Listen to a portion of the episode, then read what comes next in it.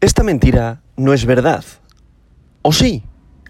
Hoy, lunes 11 de julio del año 2022, la capitalización mundial del mercado global de las criptomonedas es de 912.000 millones de dólares, lo que representa una disminución del 3,37% respecto al último día. El volumen total del mercado criptográfico en las últimas 24 horas es de 53.000 millones de dólares, lo que supone una disminución del 3,93%.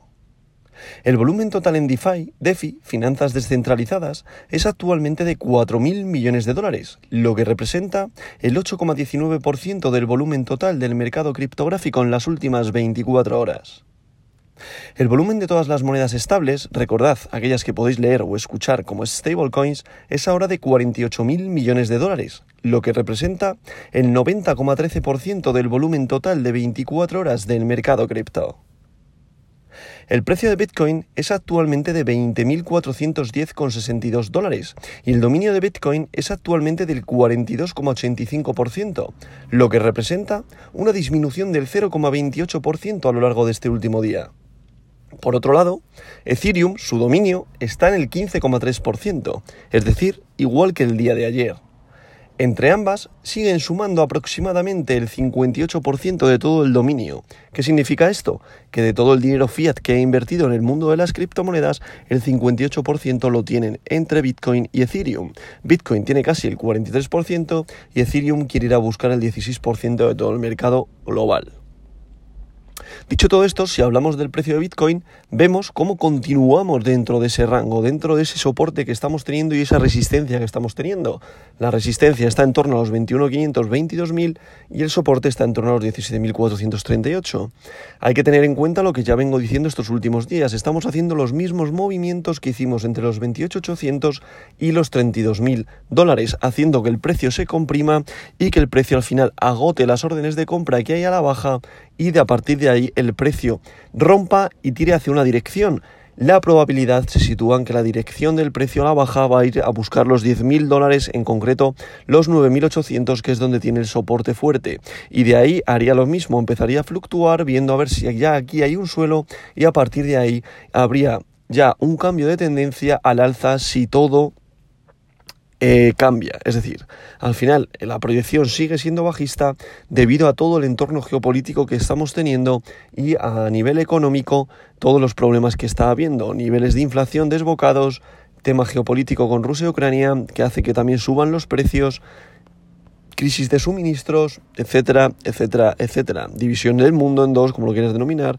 Bueno, hay mucha incertidumbre en los mercados que está provocando que la proyección continúe siendo bajista. Por mucho que quieran subir los tipos de interés, la inflación sigue siendo una barbaridad.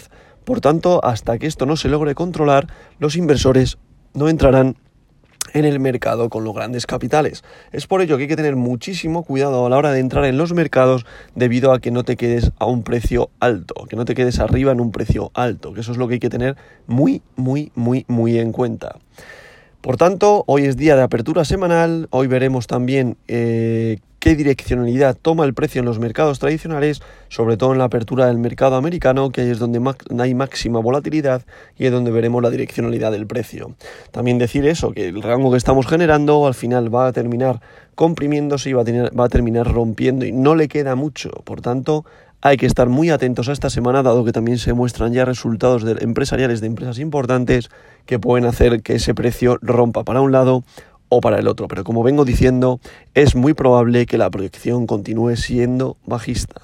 Pero no solo porque, no solo porque sea el mercado de las criptomonedas, sino es a nivel global. Que nadie piense que al final esto es tirar mierda hablando mal contra las criptos. No, no, si es que es a nivel económico global. Y al final el termómetro lo tiene Estados Unidos que como siempre digo y pongo siempre el mismo símil, cuando Estados Unidos estornuda, se contagia al resto del mundo. Y dentro del mercado de las criptomonedas, cuando Bitcoin estornuda, se contagian el resto de altcoins. Dicho todo esto, pasamos con el top 10 de hoy que en posición número 1 continúa Bitcoin, el rey de las criptomonedas, la criptomoneda de oro, BTC, con un valor unitario por moneda en estos momentos las 8 y 31 de la mañana horario de España de 20.424,87 dólares por unidad monetaria, lo que representa una pequeña caída respecto al día de ayer de un 0,42%. En posición número 2 se sitúa Ethereum, la criptomoneda de plata, con su criptomoneda Ether, con un valor unitario por moneda de 1.141,03 dólares, lo que representa una caída de un 0,58% respecto al día de ayer. En posición número 3 se sitúa Tether, USDT, recordad, es una stablecoin, paridad al dólar. Posición número 4 para USDC, recordad, es otra stablecoin, paridad al dólar. Posición número 5 para BNB, Binance Coin, la criptomoneda del exchange Binance, con un valor unitario por moneda de 229,63 dólares por unidad de criptomoneda lo que representa una caída también de un 0,78% respecto al día de ayer. En posición número 6, BUSD, Binance USD, la otra criptomoneda del exchange Binance, que es una stablecoin, por tanto, paridad al dólar. Posición número 7 para Ripple, XRP, con un valor unitario por moneda de 0,31 dólares por unidad criptomonetaria, lo que representa una caída también de un 0,86%. En posición número 8, Cardano, con su criptomoneda ADA, con un valor unitario por moneda de 0,31 45 dólares por unidad de criptomoneda, lo que representa una caída respecto al día de ayer de un 0,54%. En posición número 9 se sitúa Solana con su criptomoneda Sol, con un valor unitario por moneda de 35,12 dólares, lo que representa una caída de un 1,11% respecto al día de ayer. Y aferrado a la posición número 10 el perrito, la memecoin, Dogecoin, la criptomoneda del pueblo, con un valor unitario por moneda de 0,0652 dólares por unidad de criptomonetaria, lo que representa una caída respecto al día de ayer de un 0,93%. Como podemos comprobar, mercado que amanece en rojo, mercado que ahora mismo, aunque no esté siendo de grandes caídas, sí que está viendo un, sí que se está viendo un descenso debido a la subida que estuvo, que estuvo, que tuvo el mercado tradicional durante el jueves, bueno, miércoles, jueves y viernes, que sí que tuvimos movimientos alcistas y en el mercado criptográfico fue arrastrado debido a, esos, a las subidas de los mercados tradicionales, pero como venía diciendo, mucho cuidado porque era una trampa. Y ahora es cuando estamos viendo que realmente se confirma esto. Y sobre todo si vamos más allá, vamos ahora hasta el top 20, como puede ser ahora mismo en la posición número 11, ¿quién está? DAI. ¿Por qué está DAI, que es una stablecoin? Porque le ha quitado la posición a Polkadot, que Polkadot ha caído a la posición número 12. ¿Y por qué? Por lo que digo siempre, cuando el mercado ve o cuando los inversores ven que va a haber una caída del precio de Bitcoin, al final se van a las stablecoin para no perder poder adquisitivo. Y aquí están los verdaderos traders, los que realmente se, se, adelantan a esos movimientos del mercado cogen sus criptos, las mueven a las stablecoins, el precio cae y por tanto tienen la posibilidad de comprar más barato.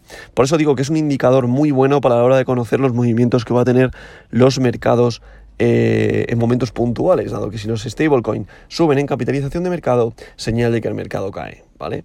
Por tanto, posición número 11 para DAI, posición número 12 para Polkadot, posición número 13 para Tron, posición número 14 para Sibita Inu, posición número 15 para Leo, posición número 16 para WBTC, posición número 17 para Avalanche, posición número 18 para Uniswaps, posición número 19 para Polygon y posición número 20 para Litecoin. También del top, del, top, del top 10, perdón, al top 20, estamos viendo caídas, por tanto, digo lo mismo, mercado en rojo, aunque no es una locura de caídas, está abriendo en rojo. Por tanto, es muy probable que hoy veamos un descenso en los precios para ver de nuevo los soportes en Bitcoin. Ir a buscar esos 18.800 y de ahí a la última línea del soporte en los 17.436. A partir de ahí veríamos si el precio ya rompe a la baja o si rebota nuevamente a buscar los 22.000 dólares. Daros cuenta que al final estamos haciendo ese rango, esos movimientos de precio, igual que pasaba en los 28.832.000, hasta que llegó el momento que el precio ya no tenía fuerza y acabó rompiendo la baja. Y mucho cuidado porque sigo opinando lo mismo en estos precios de que el mercado vaya a buscar a la baja y nos aproximemos a esos 9.800 dólares. Por tanto, vamos a ver cómo evoluciona la apertura del día de hoy, lunes, y veremos los movimientos y la direccionalidad del precio una vez habrá el mercado americano. Por tanto, como siempre digo, esta verdad de hoy no es mentira.